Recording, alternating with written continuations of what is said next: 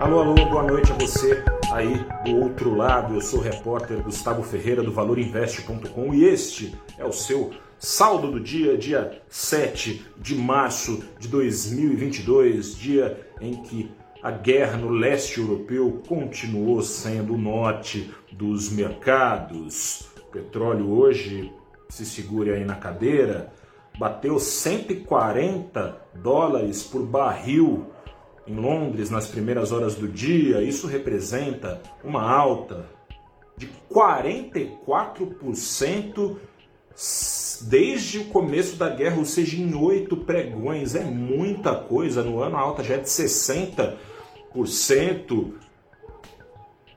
Fica difícil não imaginar que cedo ou tarde os bancos centrais do mundo vão se ver obrigados a subir com ainda mais firmeza os seus juros, ainda que estejam reticentes, fica inevitável um risco de estagflação global começa a pairar, até porque é, a guerra, infelizmente, não dá caras de que vai acabar tão cedo. Vladimir Putin segue irredutível é, com exigências em relação à Ucrânia, que por sua vez também está irredutível em ceder a essas exigências desmilitarização, ceder alguns territórios à Rússia. Ou seja, tem muito pano para manga ainda e esses ralis tendem a ser renovados pressionando a inflação, que pré-guerra já era das maiores em décadas ao redor de todo o mundo. Mas voltando aqui ao petróleo, por que, que teve esse salto de hoje? Porque os Estados Unidos cogitam e tanto cogitam é, fechar as portas para o petróleo da Rússia, que chegaram ó, a bater na porta de ninguém mais, ninguém menos que Nicolás Maduro, outrora inimigo entre os inimigos número um da Casa Branca, mas os Estados Unidos estariam dispostos a tentar afastar a Venezuela da Rússia e a tentar derrubar barreiras comerciais, está uma negociação em curso para suprir a demanda dos americanos com petróleo, veja só você, controlado por Caracas.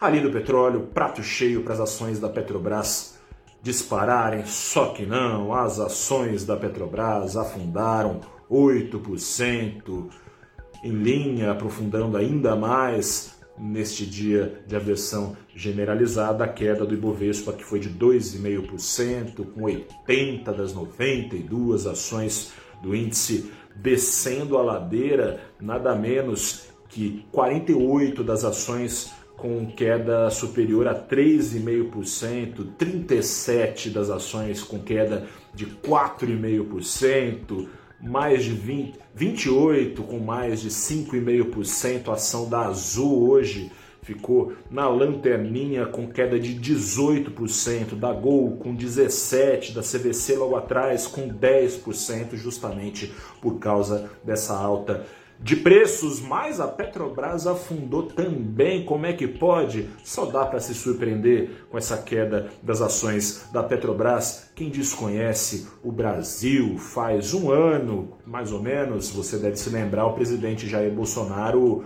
espirrou com o Castelo Branco da empresa, botou lá o general Silvio Luna para presidir a estatal, enquanto Bolsonaro reclamava da alta de preços de combustíveis. De lá para cá, é bem verdade, a empresa vinha repassando altas de custos, coisa e tal.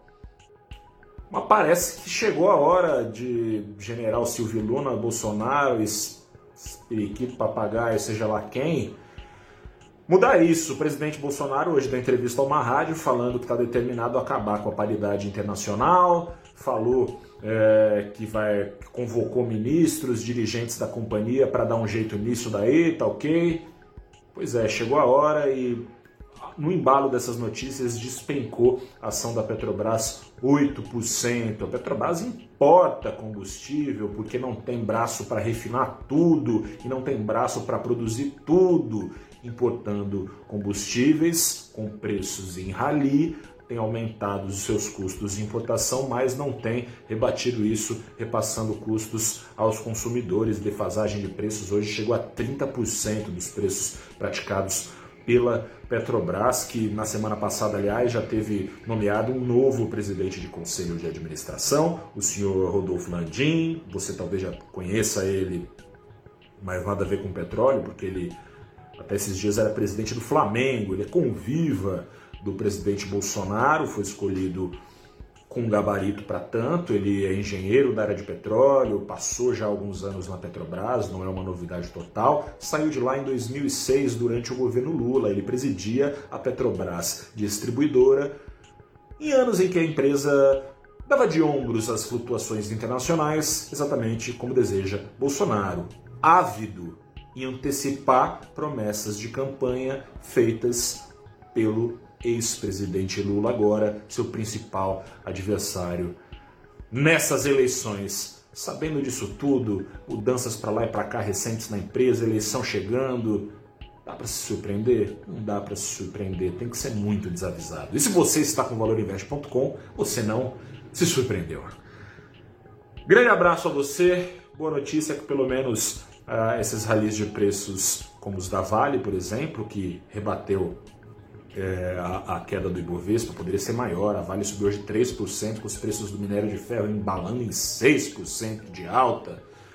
Essa atração de dólares tem pelo menos mantido o câmbio praticamente no 0 a 0 hoje, com uma alta, mas só de 0,02% aos R$ 5,08. Tava tudo ruim, mas terminei com uma boa notícia, né? Grande abraço. Amanhã Tomara que com melhores notícias. Grande abraço, boa semana, até a próxima. Tchau.